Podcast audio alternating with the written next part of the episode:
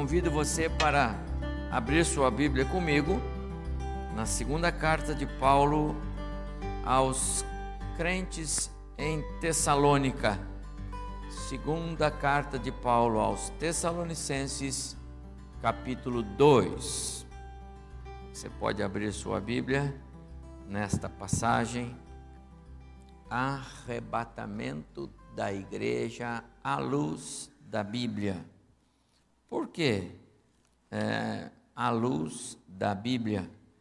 Porque esse tema, ele tem é, provocado é, muita, muito auê, oba-oba, né? Todo mundo quer falar e todo mundo fala. E como a Bíblia, em algumas ocasiões, é, parece dar uma certa abertura para alguns posicionamentos divergentes, então o tema ah, se reveste aí de algum, é, alguma curiosidade, algum despertamento e, e às vezes fica-se mais nas, nas discussões e nas conversas e parece que a gente nem dá oportunidade para a Bíblia. Então, eu não quero aqui defender posição é, é, escatológica, eu quero ler o texto, e o texto é o capítulo 2 de 2 Tessalonicenses, e encontrar aqui aquilo que o Espírito Santo de Deus revelou para o Paulo, e o Paulo revelou para nós. Eu vou ler a segunda carta, capítulo 2, e peço que você acompanhe na sua Bíblia comigo. Eu vou ler os 17 versículos desta porção.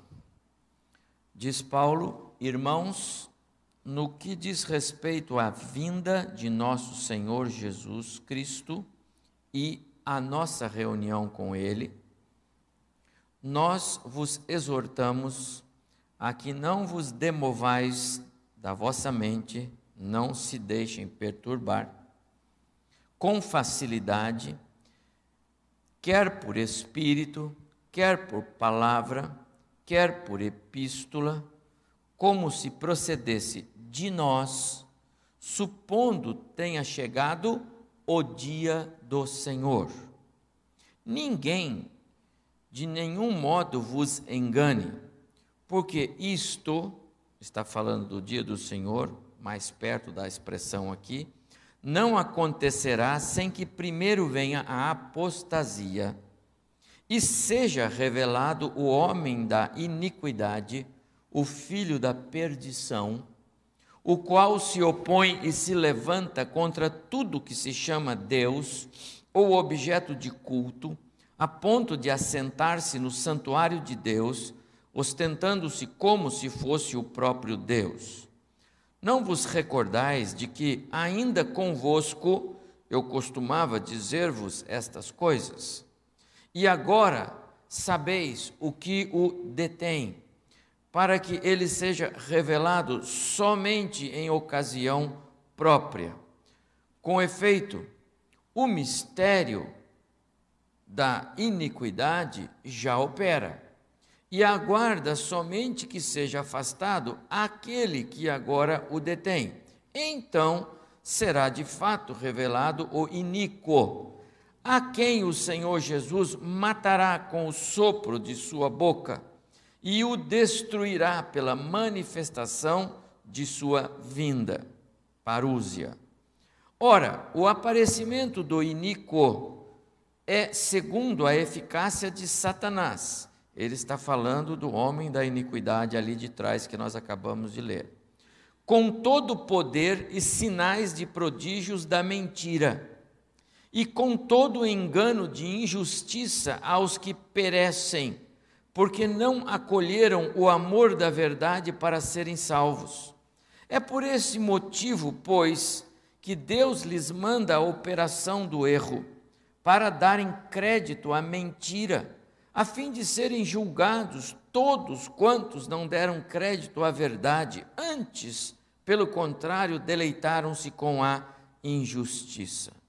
Entretanto, devemos dar sempre graças a Deus por vós, irmãos amados pelo Senhor, e por isso que Deus vos por isso que Deus vos escolheu desde o princípio para a salvação, pela santificação do espírito e fé na verdade, para o que também vos chamou mediante o nosso evangelho para alcançar a glória de nosso Senhor Jesus Cristo.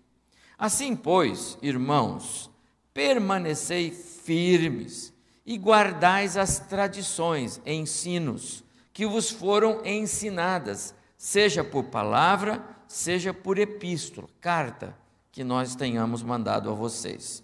Ora, o nosso Senhor Jesus Cristo mesmo e Deus, nosso Pai, que nos amou e nos deu eterna consolação e boa esperança, pela graça, console os vossos corações e os confirme em toda boa obra e boa palavra. É o verso 17 que o Senhor então abençoe o nosso coração na meditação que queremos fazer aqui nesta porção. Este é, segundo capítulo de 2 Tessalonicenses é muito precioso para esse tema que nós é, estamos agora é, compartilhando com a igreja. Passadas as coisas que se passaram até agora, acabamos de sair da semana em que o mundo cristão é, é comemorou celebrou, lembrou-se, recordou a morte, o sacrifício de Cristo, o Calvário e a ressurreição. Domingo passado foi celebrado o domingo da ressurreição, todo mundo cristão. Passada a ressurreição e a ascensão de Jesus, quando ele volta para a presença do Pai, que é o lugar dele, desde, o, desde o, a eternidade passada. O que chama a atenção da igreja é o seu encontro com Cristo. Se ele veio para realizar uma obra salvífica e o fez, se ele veio a este mundo não para reinar aqui, mas para nos salvar, se ele veio para morrer na cruz e morreu, e ressuscitar para ser o primeiro, o primeiro daqueles todos que, como ele, ressuscitarão, e eu sou um desses e você também. Se Deus já nos escolheu lá na eternidade passada, como acabamos de ler, Paulo dizendo para os crentes em Tessalônica, ele está escrevendo para os cristãos, para os convertidos, para aqueles que já entenderam que a morte de Cristo foi no lugar dele, e para aqueles que já se curvaram e disseram: Senhor, eu reconheço que sou pecador e que o Senhor morreu no meu lugar. Então eu também quero abraçar esta fé e eu quero caminhar com o Senhor e eu quero aguardar Jesus, a volta de Cristo para mim é a coisa mais importante. Então, se essas coisas já aconteceram, por que nós estamos aqui ainda? Porque o Senhor já não nos leva para a presença dEle e acabam-se os problemas. Já não teremos mais nada para lamentar, nenhuma tristeza, nenhuma dor, nenhuma é, aflição, não haverão mais doenças de nenhum tipo.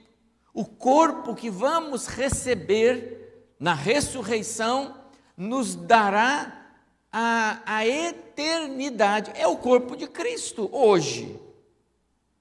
Você lembra, eu compartilhei de manhã e preciso é, recapitular aqui. Você lembra, pelos textos bíblicos que você conhece, que quando Jesus ressuscitou ele apareceu para Maria Madalena na beira do, do, do túmulo e ela não o reconheceu. Mas ela viveu com ele, mas ela não o reconheceu. porque o corpo ressurreto, não obstante ser o corpo dele, só não tinha mais carne e sangue, mas era o corpo de Jesus, era a nova matéria incorruptível. Era o novo corpo que, como Paulo escreve lá na carta aos Coríntios, corpos espirituais, corpos não perecíveis, corpos que não se sujeitam às circunstâncias terrenas, mas são corpos. Ora, meu amado irmão, se Deus, na sua criatividade, na sua, é, é, é, é, no seu extremo saber e conhecer de todas as coisas, se Ele criou você, se Ele, se Ele bolou essa ideia de que é, aquele homem que ele criou e aquela mulher que ele criou lá no Éden, quando eles, através do matrimônio, coabitassem, iria gerar um, um embrião no ventre da mulher que se desenvolveria e se transformaria num ser. E que lá dentro desse ser corre veias com, com fluxo sanguíneo, com oxigenação, com todo tipo de é, substâncias necessárias para que esse organismo cresça, se desenvolva, seja inteligente, possa amar. Mas se Deus fez isto e nós somos a prova de que Ele fez isto, Ele não pode fazer um outro tipo. Ele não pode fazer um que tem todas essas características e mais um pouco. Ele não pode fazer um corpo que tenha todas essas características, mas não seja mais perecível, não sofra mais com a, a, a, a influência do tempo.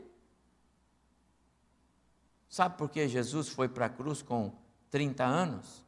Porque se ele fosse para a cruz com 150 anos, ele seria um moço de 30 ele não tinha pecado porque ele envelheceria.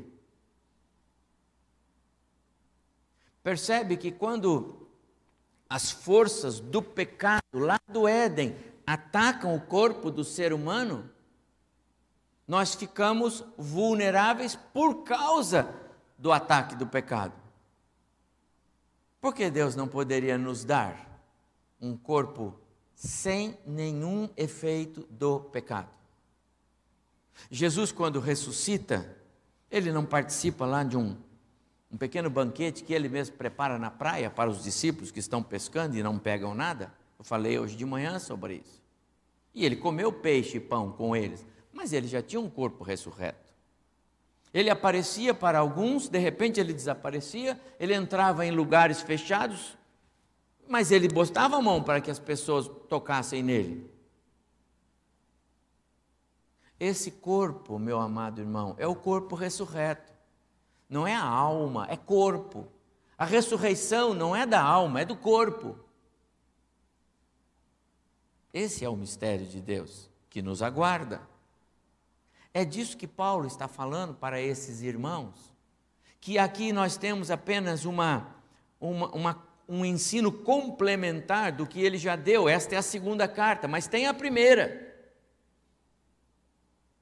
E na verdade o que ele está fazendo aqui, ele está é, é, é, ampliando algumas informações, porque a, havia dúvida. Os, ele recebeu informação de que os crentes em Tessalônica estavam com dúvidas. E esta é a razão desta segunda carta, porque ele vai é, é, reforçar aquilo que ele já falou com eles. Na primeira carta, ele, ele deu detalhes sobre o arrebatamento. Você já tem Cristo? Vocês já receberam Cristo? Lembra, a igreja de Tessalônica foi fundada por Paulo. Na sua segunda viagem missionária, ele e os seus companheiros de viagem passaram por algumas cidades da Ásia Menor, incluindo, inclu, incluindo Tessalônica, e ali ele organizou aquela igreja. Esteve algum tempo com aqueles, aqueles novos convertidos e ensinou-os, irmãos, uma igreja novinha, Nós aqui, todos os irmãos aqui, já têm um bom tempo de vida cristã, já leram a Bíblia muitas vezes, já ouviram falar sobre vários temas bíblicos, incluindo a, esse tema que é a segunda vinda de Cristo. Mas eles eram novos, novos na fé. Mas Paulo não economizou, não. Paulo tratou com eles esse assunto. E Paulo falou com eles sobre arrebatamento da igreja. E ele disse para eles a respeito disso, na primeira carta, no capítulo 4, verso 15 até 18, ele, ele disse assim: Olha, dada a voz, dada a ordem com a voz do arcanjo e o ressoar da trombeta, e eu disse isso aqui, não é na terra, não, a gente não vai ouvir trombeta, não vai ouvir barulho, já é o barulho que a gente já ouve aqui, entendeu? A gritaria, a buzina, etc. Mas é, isso é no céu, e feito isso, o próprio Senhor, está falando de Jesus, descerá dos céus. Mas ele não vem na terra, porque olha o complemento. E os mortos em Cristo ressuscitarão primeiro, depois os vivos serão arrebatados, quer dizer, arrancados. A, a ideia de tirados, a palavra original diz que é arrancados da terra, tirados da terra, para o encontro com o Senhor nos ares. Então não é na terra, é nos ares. Então esse Paulo falou sobre isso com eles. Então eu sou crente em Jesus e a minha esperança agora, que eu já sou crente, que eu já sou um salvo, que eu já tenho Cristo no meu coração, eu fico na expectativa de que a qualquer momento vai acontecer isso. E aí tem tantos filmes, tantas coisas que se, né? Como é que faz? O camarada lá, piloto de avião e ele é crente em Jesus. E no arrebatamento, né? Ah, então, mas já existe, sabe, pastor, porque as companhias aéreas já perguntam para o indivíduo: dois pilotos crentes não podem pilotar avião, entendeu? Se você é, tem adesivo atrás de carro. Em caso de arrebatamento, esse carro ficará desgovernado. Não tem isso aí? Tem tudo isso aí. Mas é verdade. Porque em alguma hora vai acontecer.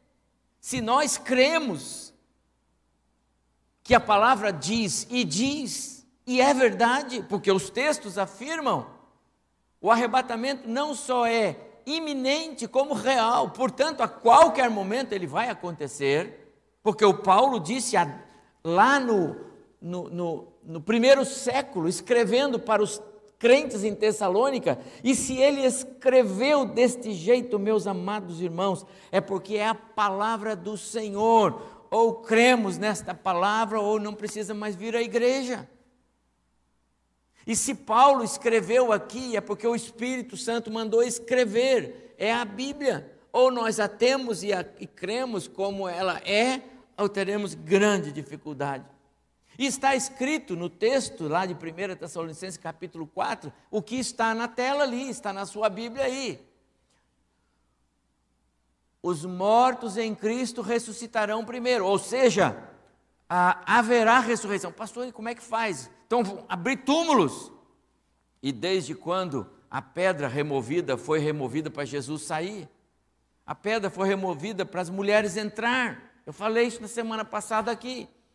Então, o corpo ressurreto, corpo glorificado, o de Jesus e o nosso e o de bilhões de crentes, porque a igreja é formada por crentes desde o Pentecostes, aquele dia em que a igreja estava reunida em Atos capítulo 2, até o dia que o arrebatamento acontecer. Então são bilhões de crentes.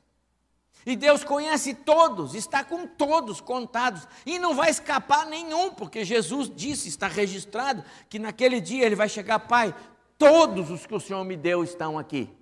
Só escapou o Judas, o resto está todos aqui. Naturalmente que há muitos que pensam estar nas mãos de Jesus e não estão. Há muitos que frequentam a igreja, mas ainda não passaram pela experiência do novo nascimento. Ainda não reconheceram Cristo como Salvador de suas vidas. Ainda não confessaram os seus pecados para Ele, não é para qualquer ser humano por aí, não. É com Jesus, essa conversa é com Ele é, é movida pelo Espírito, porque se alguém se prostra diante de Cristo, em qualquer momento, em qualquer, em qualquer lugar, e fala com Ele, é porque o Espírito está empurrando você, é porque o Espírito está pro proporcionando isso para você. Você não faz isso por sua vontade, ou, por, ou, ou pela sua esperteza. Não é? Quando Jesus fala para Pedro, para os discípulos: é, Quem estão dizendo aí que eu sou? Ah, ah todo. Estão dizendo que o senhor é uma porção de gente, então não sabem quem eu sou. Mas e vocês? Não é assim que Jesus pergunta para os discípulos? E o Pedro está no meio da turma? E para vocês? E o Pedro pula na frente, como ele sempre pulava, e diz assim: Senhor, tu és o Cristo, tu és o Messias, o enviado, o Senhor é o Filho do Deus vivo. Jesus não parabeniza ele, parabeniza? Não. Jesus disse: Você é uma pessoa bem-aventurada, Pedro, porque não foi a sua esperteza, não foi carne e sangue. Sabe por que você sabe isso? Porque o meu Pai contou para você. Meu amado irmão, se nem o Pedro, que andava com Jesus, sabia quem Jesus era, porque ele era esperto, imagina se eu e você sabemos quem Jesus é, por nossa própria iniciativa. Então, se você sabe que Jesus é seu Salvador pessoal, se você sabe que Ele é o Filho do Deus vivo, se você sabe que Ele veio a este mundo para morrer na cruz por causa dos seus pecados, se você sabe que Ele veio para te salvar, levanta a mão para o céu, porque você é alguém escolhido por Deus para a salvação. É porque o Espírito Santo dele moveu você nessa direção. E Paulo então diz para, para aquela, aqueles crentes: vocês tem essas, essa informação, eu já lhes dei antes. Quando eu estive aí, ele pregou o evangelho para eles. Portanto, aqueles que morreram com essa convicção, morreram fisicamente, não vão ficar para trás. Pelo contrário, serão os primeiros a serem ressurretos. Como? Ele não falou aqui, mas ele falou em outro lugar. Lá na carta aos Coríntios, no capítulo 15, ele explica que Cristo foi, é considerado as primícias. Cristo foi o primeiro de um modelo de Deus que vai servir para todos os demais. Por isso, Cristo é o nosso irmão mais velho, ele não é só o nosso Senhor, o Salvador, ele é o primeiro. E aí, e aí Paulo então explica que assim como com Jesus aconteceu, porque nós estamos sendo nós estamos sendo moldados à imagem de Jesus, conforme lá Romanos 8. Assim como foi com Jesus, será com todos vocês. Da mesma forma. Então, assim como a, a sepultura não pôde reter Jesus, ele saiu de lá quando o Pai o ressuscitou, assim também será com todos quantos morrerem em Cristo. Que ele chama aqui de aqueles que dormiram, morreram em Cristo. Ressuscitarão primeiro. Só que ato contínuo e, e simultâneo, nós, os vivos, a ele se inclui. Ele está escrevendo para eles lá no ano 60, agora, da nossa era, primeiro século nós, os vivos, os que ficarmos, afinal eu estou aqui ainda, ele está dizendo na carta dele, e vai que Jesus vai, vem arrebatar a igreja dele, hoje eu estou aqui, talvez eu nem termine a carta. Nós, os vivos, os que ficarmos vivos até o dia em que o Senhor arrebatar, nós seremos então transformados. Os ressurretos já recebem um novo corpo ressurreto. Os vivos recebem um, são transformados para ter um corpo igual. Porque não é mais carne e sangue, mas é corpo. Para o encontro com o Senhor nos ares. Isso é arrebatamento. Vocês entenderam? Isso entendemos. Nós entendemos. Só que o que acontece é que depois Paulo escreveu essa primeira carta para eles e, e e os deixou e seguiu sua viagem. E aí, meus amados irmãos, eles começaram a ter é, algumas, algumas é, má informações. E entre elas surgiu lá a, a informação de que é, o dia do Senhor, e eles sabiam o que significava o dia do Senhor: juízo, julgamento, a manifestação da ira de Deus. que o dia do Senhor já tinha chegado. Aliás, ele vai dizer aqui na carta é, da aflição e do sofrimento e das perseguições que eles sofriam. Então eles mandam dizer para o Paulo: Paulo tem algo errado. Ou nós não entendemos a sua palavra, ou nós de fato fomos deixados para trás. E aí, meus amados irmãos, eu chamo a atenção para o estudo do tema da escatologia. Ah, deixa eu voltar aqui. Porque é, ele nos ajuda a exercitar a mente para compreender esses mistérios de Deus. Ele, ele, ele, ele é essencial, porque nós, nós vamos tratar da nossa partida. A Bíblia fala sobre isso. Se a nossa esperança em Cristo se limita a essa vida aqui na terra, nós somos os mais infelizes. Esse tema ele nos encoraja diante das adversidades. Então, tudo isso. Então, Paulo disse para eles: Olha, é, o dia do Senhor não chegou. E, e por que o dia do Senhor não chegou? Porque quando Pedro fala do dia do Senhor, em Atos capítulo 2, verso 20, ele diz assim: O sol se converterá em trevas, e a lua em sangue, antes que venha o dia grande, o grande e glorioso dia do Senhor. A lua está mudada, o sol, não, o sol brilha e a lua também. Então, se não chegou o dia do Senhor. E esse texto é de Pedro, no seu discurso. Agora estou falando de um outro homem que, inspirado por Deus, também escreveu a Bíblia. O próprio Paulo, quando escreve na primeira carta, no capítulo 5, verso 2, ele diz: Vós estáis inteirados com precisão de que o dia do Senhor vem como ladrão de noite. Em nenhum lugar da Bíblia, arrebatamento é o mesmo que um ladrão que vem de noite. De jeito nenhum.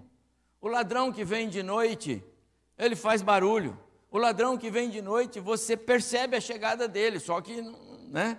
Quando você vê, ele está em casa, mas você percebe. O ladrão que vem de noite não tem nada a ver com o arrebatamento. Sabe como é o arrebatamento da igreja? 1 Coríntios capítulo 15, versos 51, 52 e em diante. Num momento, num abrir e fechar de olhos, ao ressoar da trombeta. É assim, o arrebatamento é assim, um tempo que não dá nem para dividir. Pá, foi. Esse é o arrebatamento. Quando Paulo fala lá na carta aos Tessalonicenses, naquela cronologia, os mortos ressuscitarão, nós os vivos. Irmãos, tudo isso daí é num piscar de olhos, porque o Deus a quem nós servimos, ele é capaz disso. Ele está com tudo isso no controle, meu amado irmão. Então, o dia do Senhor, que ele menciona aqui, não tinha chegado. E ele estava dizendo isso para aqueles cristãos: o dia do Senhor não chegou. O dia do Senhor é designado na Bíblia como o dia da vingança. O dia do Senhor é o dia do juízo. O dia do Senhor é o dia da ira, é o grande dia do Deus Todo-Poderoso. E ali estão os endereços: Isaías, Sofonias, é, Malaquias e a própria carta de Paulo. Então, não, não chegou. Mas aqueles cristãos estavam é, agitados. A hipótese de que o dia do Senhor já havia chegado conflitava com algumas coisas que eles tinham recebido de Paulo sobre o arrebatamento.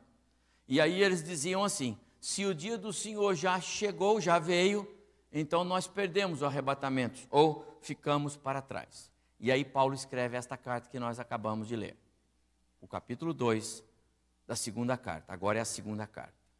E eu vou chamar a atenção de você só para uma,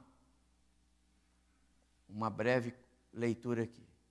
Irmãos, no que diz respeito à vinda do nosso Senhor Jesus Cristo e a nossa reunião com Ele, então essas duas expressões são ligadas ao arrebatamento. De fato. Porque está falando da nossa reunião com Ele nós vos exortamos. Eu tenho que insistir com vocês, prestem atenção, ele está dizendo. Não se deixem abalar. Não, não, não, não deixe que a sua mente se abale. Não, per, não se perturbem com esse tema. É, quer por espírito, quer por palavra, quer por epístola. Então, não, não, não se perturbe com isso em nenhuma circunstância. Quer alguém chegue anunciando para vocês isso como se fosse alguém que fala em nome é, de Deus.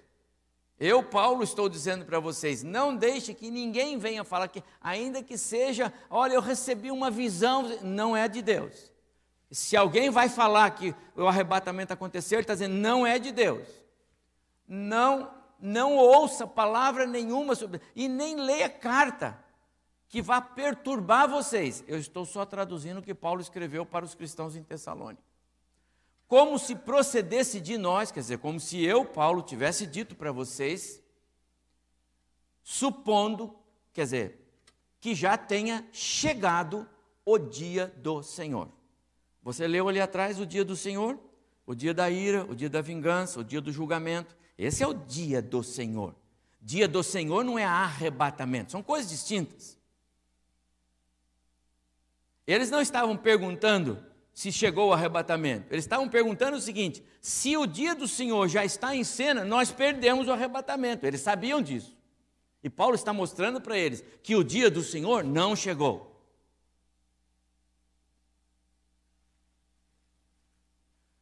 Ninguém de nenhum modo vos engane. Eu não quero que ninguém engane vocês. Vocês são minhas ovelhas, ele está dizendo. Eu preguei o evangelho para vocês. Eu os levei a Cristo. Eu organizei a igreja de vocês. Porque isto não acontecerá. Ele está falando do dia do Senhor. Olha a língua portuguesa, é a primeira referência mais próxima das frases seguintes. Isto, isto, o dia do Senhor. Não acontecerá, não é o arrebatamento, é o dia do Senhor. A pergunta deles é o dia do Senhor. Chegou ou não chegou? Estamos vivendo ou não? Porque estamos em aflição aqui e estão dizendo que Paulo disse: não, o dia do Senhor não acontecerá, não acontecerá sem que primeiro venha, e ele dá duas informações para eles. Primeiro, apostasia, e seja revelado o homem da iniquidade. Duas informações. Apostasia, uma palavra ampla, pode ter alguns significados, mas sem dúvida alguma, Paulo está falando de um afastamento é, é, espiritual. Ele está falando de um esfriamento, de um abandono, dar as costas para Deus. E aí ele pergunta: vocês estão vivendo isso aí? Tem um, um, um grande a, a, a, abandono, as pessoas estão abandonando as igrejas em massa? Outra coisa, também não acontecerá sem que seja revelado o homem da iniquidade, o filho da perdição. Este é o anticristo.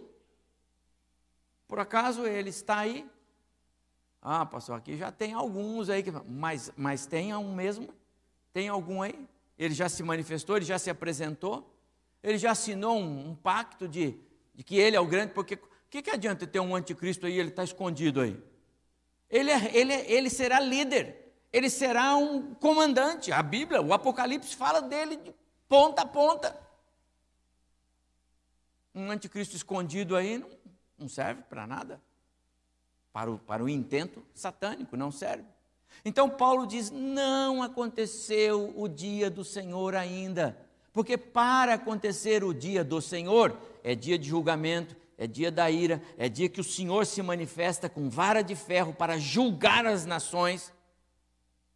Para que isso aconteça, primeiro tem que haver aquilo, e não houve. Aliás, esse camarada, ele sentará no trono que pertence a Deus e reivindicará para ele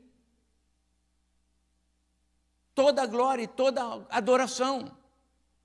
Na história já houve, ixi, já houve muitos. Hoje nós estávamos estudando no nosso tema, eu abordei rapidamente, a figura de um, de um, de um imperador que surgiu, um rei que surgiu, um líder que surgiu lá na Inglaterra, Henrique VIII, que ele fez isso, reivindicou para ele.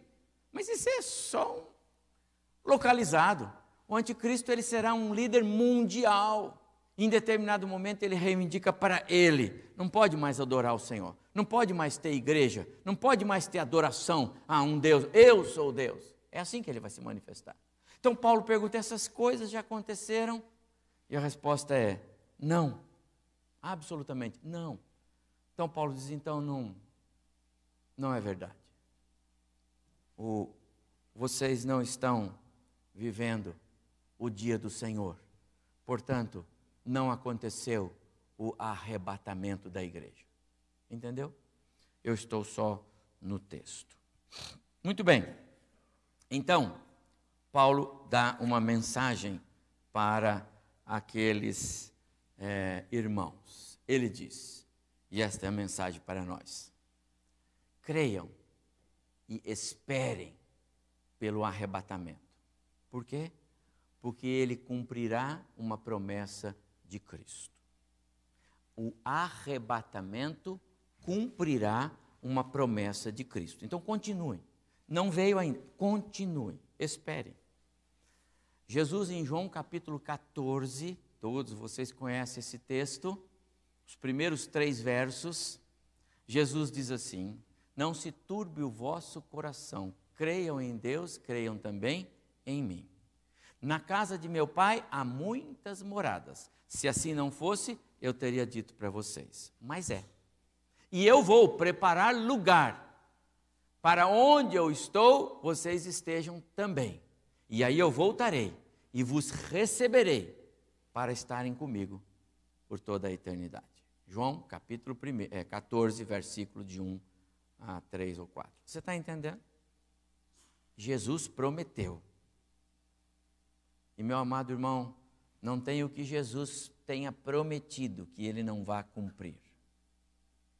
O arrebatamento não aconteceu. Porque no dia do arrebatamento, o Senhor Jesus vai cumprir esta promessa de João capítulo 14. Ele vai nos levar. O texto que lemos de Paulo na primeira carta aos Tessalonicenses, capítulo 4, verso 13 em diante, a partir do 15 especialmente, ele diz: Então, ressoada a trombeta, os mortos em Cristo ressuscitarão e nós, os vivos, seremos transformados para um encontro com o Senhor nos ares. Paulo não disse aqui, mas ele poderia ter dito e não seria é, novidade. Isto eu recebi do Senhor que estou transmitindo para vocês. Porque tudo que Paulo nos escreveu, ele recebeu do Senhor. Lembra quando ele escreveu sobre a ceia? O que eu recebi do Senhor, eu também passo para vocês. E aí ele fala sobre a ceia. Mas tudo que ele recebe, tudo que ele escreveu, vem na inspiração do Espírito Santo de Deus. Então é promessa de Jesus o arrebatamento para a igreja, para os salvos é promessa de Jesus. Em segundo lugar, creiam e esperem no arrebatamento. Vocês não o perderam, é que ele não aconteceu ainda. É isso que Paulo está dizendo para eles. Não aconteceu ainda. Vai acontecer, mas não aconteceu ainda. E por que ele não aconteceu ainda? Porque o tempo é do Senhor. É Ele. É Ele que tem o controle sobre todas as coisas. E não aconteceu porque o tempo é dele. Aqui na segunda carta, no capítulo 2, no verso 3. Ninguém de nenhum modo vos engane, porque isto, o dia do Senhor, não acontecerá sem que primeiro venha a apostasia e seja revelado o homem da iniquidade e o filho da perdição. Amados, Paulo está dizendo para eles: vocês não perderam, não aconteceu. Por acaso está tendo é, é, é, abandono? A fé cristã está sendo abandonada? Amados, eu nunca vi templos cheios de pessoas como nós temos nos nossos dias. Nós vivemos o florescer do evangelicalismo, o florescer do cristianismo. Templos lotados, pessoas cantando, pessoas para todos os lados. Não tem abandono, pelo contrário, tem um grande afluxo para as igrejas. Campanhas para encher igrejas não faltam durante a semana. Na televisão, você liga os canais de televisão um após o outro. Não, não está tendo, não está tendo apostasia da fé. Não está tendo. Está tendo é um grande afluxo. Então, então não está, isso não está se cumprindo agora. Outra coisa, Paulo fala aqui, é, sem que primeiro venha a, a, apostasia e seja revelado o filho da perdição, o homem da iniquidade. Irmãos, quem é esse homem? Daniel, quando fala a respeito dele, lá no capítulo 9, ele diz que depois da morte de Cristo ungido, então, é, um povo, surgirá um povo de um príncipe que há de vir. O príncipe que há de vir, com certeza, é uma referência a Satanás. Mas o príncipe humano dele, o representante dele, é o anticristo, então a referência vale. Mas esse homem que se manifestará depois que a igreja for arrebatada, ele, ele será conhecido. A humanidade o reconhecerá. Ele será aquele que vai dar explicações para aqueles milhões de cidadãos que sumiram. Irmãos, hoje, os, os cristãos convertidos, feitos nova criatura em Cristo, aqueles que são realmente não é que vão à igreja, mas que entenderam a morte de Cristo no seu lugar. E tem muitos que não vão à igreja e entenderam a morte de Cristo no seu lugar. Então não é, não é frequentador de igreja o que eu estou dizendo. Estou falando de pessoas salvas. Um número estimado hoje beira um bilhão e meio de pessoas nesse mundo que nós temos de sete bilhões e uns quebradinhos. Se de repente, num abrir e fechar de olhos, um bilhão e meio de pessoas some desse planeta, vai ter, alguém vai ter que explicar isso. Esta igreja aqui, não é? Já pensou? Domingo, hora do culto, não chega ninguém. Tomara que não venha ninguém. Nenhum de vocês, por favor. Né? Já pensou, Claré? Chega aqui, ué, cadê o pastor e a turma? Né? Não sei qual que vai estar aqui para dar explicação, você entendeu? Mas você já imaginou? Alguém tem que explicar sobre isso. No mundo inteiro isso vai acontecer. Quem vai dar explicações sobre isso? Quem vai ter uma palavra que vai dar, que vai atender a expectativa das pessoas? O anticristo. Ah, ele vai ter uma palavra. Ele, eu sei o que aconteceu. Então, irmãos, ele é, o, ele é o camarada lá de Daniel capítulo 9. Qualquer dia desse eu trago uma pregação nas 70 semanas de Daniel. Ele é o camarada que vai se despontar, que vai fazer um acordo, especialmente com a nação de Deus, e vai dar satisfação para todas as pessoas acerca do que aconteceu. Essa pessoa já está aí? Não, não está. Não está.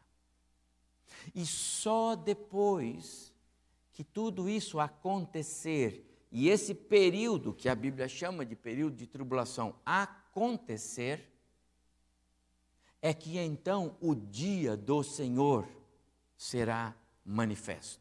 Paulo está explicando isso para eles. Porque o dia do Senhor, conforme as referências desde o Velho Testamento até lá no Apocalipse, refere-se a dia de vingança, dia de ira, dia de julgamento. Não é, o dia do Senhor não é um dia de festa. Não. O dia do Senhor é julgamento. E por que a igreja estaria aqui no dia do Senhor? Se nós já fomos lavados no sangue do Cordeiro e o sacrifício de Cristo foi completo por nós na cruz. Porque eu teria que experimentar a ira do dia do Senhor se eu sou a noiva de Cristo. Se, se, Deus disse a respeito de Israel: quem toca no meu povo é como se tocasse na menina dos meus olhos. E ele falava de um povo tão mau, tão rebelde, tão idólatra, tão desobediente, não é? Não é assim que é a nação de Israel? Que ele sabia mais tarde rejeitaria o seu próprio filho colocando-o na cruz. Não é assim Israel? É. Se Deus tratava assim a nação de Israel, porque a noiva do seu filho será submetida ao julgamento desta terra? Porque a noiva do seu filho terá de viver aqui na angústia de Jacó. Por quê? Paulo, quando escreve aqui, meus amados irmãos, no capítulo 1 da, da, da primeira carta é, aos Tessalonicenses, capítulo 1, verso 9: Pois eles mesmos, no tocante a nós, proclamam que repercussão teve o nosso ingresso no vosso meio. Ele está dizendo de como foi bom quando ele, Paulo, esteve com eles, e como vocês, deixando os ídolos, deixando uma vida de idolatria, vos converteram a Deus para servirem ao Deus vivo. E, olha o verso 10: e para aguardardes dos céus o seu filho, a quem ele ressuscitou dentre os mortos, vírgula, Jesus, que nos livra da ira vindoura. Ele está dizendo, ou Paulo não conhecia bem o tema escatologia e escreveu meio do jeito que ele achava, ou realmente esse texto é inspirado e de fato a igreja será arrebatada antes. Não é apenas uma linha de pensamento pré-tribulacionista, não. É a Escritura, dê o nome que der. É como eleição. Não sou calvinista e nem tenho dificuldade com Armínio, mas a Bíblia fala. E nós temos que olhar para a Bíblia e não para o que as pessoas dizem. E finalmente, esperem pelo arrebatamento. Creiam no arrebatamento. Ele pertence a vocês. Os que foram eleitos e destinados, eu gosto dessa parte, destinados para a glória de Deus. No texto que nós lemos, volta para a segunda carta, por favor. No texto que nós lemos, no capítulo primeiro mesmo, não, capítulo 2, não é? Segunda carta de Paulo aos Tessalonicenses, capítulo 2, verso 13. Entretanto, Devemos sempre dar graças a Deus por vós, irmãos amados pelo Senhor, por isso que Deus vos escolheu desde o princípio. A palavra princípio, amado irmão, é antes da fundação do mundo, viu? Imagina o que, que é princípio para Deus? Antes da fundação do mundo. O que é princípio para Deus? Eternidade passada. O que é princípio para Deus? É só para Deus. Você não faz ideia do que é princípio para Deus. É lá atrás. É quando o mundo não existia. É quando ele ainda estava construindo todas as coisas. Ele, o seu filho e o Espírito. Então Deus vos escolheu desde o princípio. Para quê? Para salvação. Então Deus escolheu para a salvação lá na eternidade passada, antes de nós existirmos. Pela santificação do Espírito e fé na verdade, para o que também vos chamou, de novo, mediante o nosso evangelho. Para quê? Para alcançar a glória de nosso Senhor Jesus Cristo. Amados, Paulo está dizendo para eles: esperem pelo arrebatamento, pertence a vocês, vocês que são os eleitos e destinados para a glória de Deus. Esperem pelo arrebatamento. Ele pertence a vocês os eleitos de Deus. Amados irmãos, esta carta não é para os Tessalonicenses apenas, é para nós. Creia no arrebatamento. O arrebatamento é a maior alegria dos salvos. Amado, a maior alegria do salvo não é a gente vir aqui, tá, tá junto aqui. A maior alegria do salvo não é quando nasce é, filhos e netos em casa. A maior alegria do salvo não é quando a, a Deus opera um milagre e aquela, aquela pessoa que estava morrendo, ele, ele fica bom de novo. A maior alegria no salvo não é quando a, a, a esposa está grávida e o médico diz assim: olha, é, é, é, é risco muito grande. Mas vamos lá.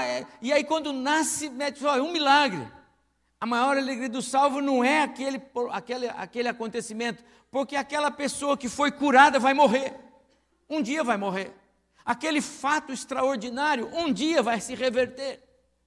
As alegrias de hoje, amanhã teremos tristezas, no mundo tereis aflições. Então a maior alegria do salvo não é o que acontece nesse contexto, aqui tudo é paliativo. Qual é a maior, a maior alegria do salvo? É o arrebatamento porque no arrebatamento nós estaremos para sempre com o Senhor. Não precisaremos mais nem da fé e nem da esperança. Para que fé? E para que esperança, se eu já estou com Jesus do lado? Basta o amor. Agora, pois, permanecem fé, esperança e o amor. Mas desses, porém, vale o amor.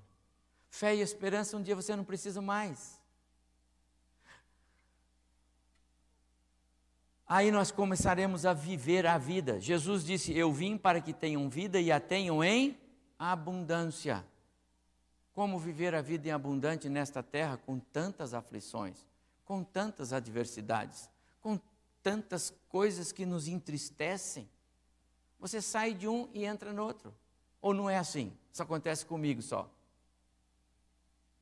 Amado irmão, esta vida não é o que Deus preparou para os seus filhos. Isso é pecado. O pecado nos traz isto. Nós vamos começar a viver a verdadeira vida na glória, na presença de Cristo. E não como almas, oh, não, como pessoas, com o seu jeito de ser pessoa, com a sua alma consciente que é e que vai. Num lugar que Jesus disse está preparado. E eu vou voltar e vou levar você. Pega uma criança lá da Somália, daqueles barrigudinhos lá, não é? Que come grão quando os aviões jogam e espera para ver se aguenta até o dia seguinte, que senão morre antes. É só pele e osso. Vocês veem isso na televisão, naqueles canal lá da, canais lá da é, National Geographic, vê aquilo? Arrepia ver aquelas crianças, na é verdade? Pega uma criança daquela, dá um bom banho. Alimenta primeiro, porque se você tocar nele, ele morre. Mas alimenta, dá um bom banho. Depois de alguns meses, traz ele para um, um, mundo civilizado, leva para Disney, põe no, no McDonald's. E aí pergunta, que quer voltar para lá? Meu amado irmão, isso é só uma figura. Você já imaginou o que é o céu? O que é o que Deus tem preparado para aqueles que o amam? o arrebatamento vai tornar tudo isso real. Viu, Isabel? Seu Sebastião? Ainda bem que eles não têm consciência de que nós ficamos, entendeu? Porque senão seria uma tristeza só para eles lá. Porque o lugar que eles estão é assim. O céu é isso, gente. Aliás, o céu é pelo menos isso, é muito mais. Quando isso vai ser real? No arrebatamento da igreja. O arrebatamento é a maior alegria, porque aí este mundo estará sob o domínio do anticristo, pelo menos durante o período tribulacional, e nós não estaremos aqui. Você não estará aqui. Se Jesus é seu salvador pessoal. Se você já se rendeu a ele. Se você já reconheceu como salvador na sua vida. Mas também o arrebatamento, quando ele passar, indica que a oportunidade para muitos, quando ele acontecer, indica que a oportunidade para muitos terá passado. E por isso, meu amado irmão, o Paulo termina a carta dizendo assim: Irmãos, sejam firmes, inabaláveis, prossigam, não parem não. Eu ouvi dizer que tem alguns que não estão querendo nem trabalhar. É, é a carta. Capítulo 3 ele fala sobre isso. Eu li o 2, no 3 ele fala isso. Eu estou ouvindo que alguns de vocês não estão querendo nem trabalhar. Pois trabalhe. Vivam como se Jesus fosse voltar amanhã, ou ainda hoje. Mas trabalhem como se ele fosse voltar daqui a mil anos. Ou seja, não parem. Jesus vai voltar. E quando ele voltar, ele quer nos encontrar fiéis, vigilantes. Não como que, se não vigiar, perco. Não vigilantes no sentido de na expectativa, na esperança, aguardando, como quem almeja. Ainda que você tenha planos para amanhã, e não deixe de fazer planos para amanhã, de levantar bem cedo, por exemplo, e correr uns 8 quilômetros, 10, 12. Pode correr. Se o arrebatamento acontecer, você vai em forma entendeu? Não chega barrigudo lá, entendeu? Então vai correr amanhã, vai cumprir os compromissos, paga as contas direitinho, mas viva na expectativa, porque pode ser amanhã. Mas sobretudo, se tem alguém que ainda que você ainda disse assim, um dia eu vou falar de Jesus para essa pessoa, então vai hoje. Tem uma pessoa que eu preciso, então faça hoje. Manda um zap para ele hoje. Agora você tem o zap, né? ou vai amanhã fazer uma visita para essa pessoa, mas faça isso, porque porque ele pode voltar. E talvez, meu amado irmão, essa pessoa esteja na lista de Deus para salvar e você é o mecanismo que Deus vai usar, entendeu? Porque Deus vai salvar, vai. Mas talvez ele tenha posto você no cronograma dele, você vai levar a mensagem. Vai pôr na cabeça dele. Eu faço descer para o coração. Esse é o meu papel, não é seu. Mas faça a sua parte. O arrebatamento da igreja em todos os aspectos, e mais do que esses, tem de ser mesmo a nossa grande alegria. E a minha oração, amados irmãos, é que nós, como igreja, que já amamos a obra missionária, e eu me alegro muito e me orgulho desta igreja, pelo seu amor pela obra missionária, sejamos também é, é, é, é desejosos, ansiosos pela volta de Jesus. Há um hino que diz assim: Que dia glorioso vai ser aquele quando o meu Jesus voltar. E a pergunta é: você vai estar lá? Quando Jesus voltar, você vai estar lá? Há um outro hino que diz: quando se fizer chamada, você vai estar lá. Você não veio aqui hoje só para cumprir o seu programa de domingo. Você hoje veio aqui porque o Espírito Santo trouxe você para você ouvir a palavra e tomar decisão.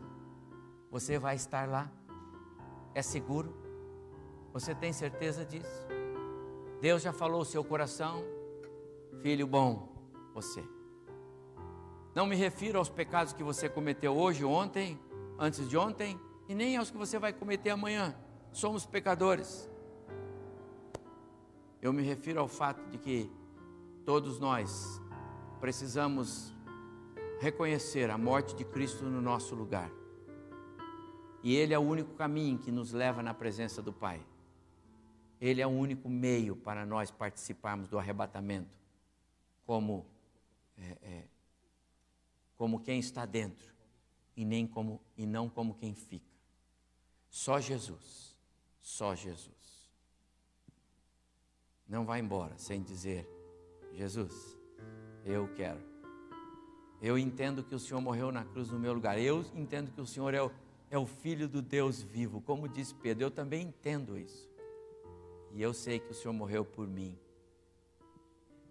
Eu reconheço isso. E eu recebo no meu coração. Diga isso. Diga aí no seu coração. Diga aí, você que me ouve, pode dizer isso.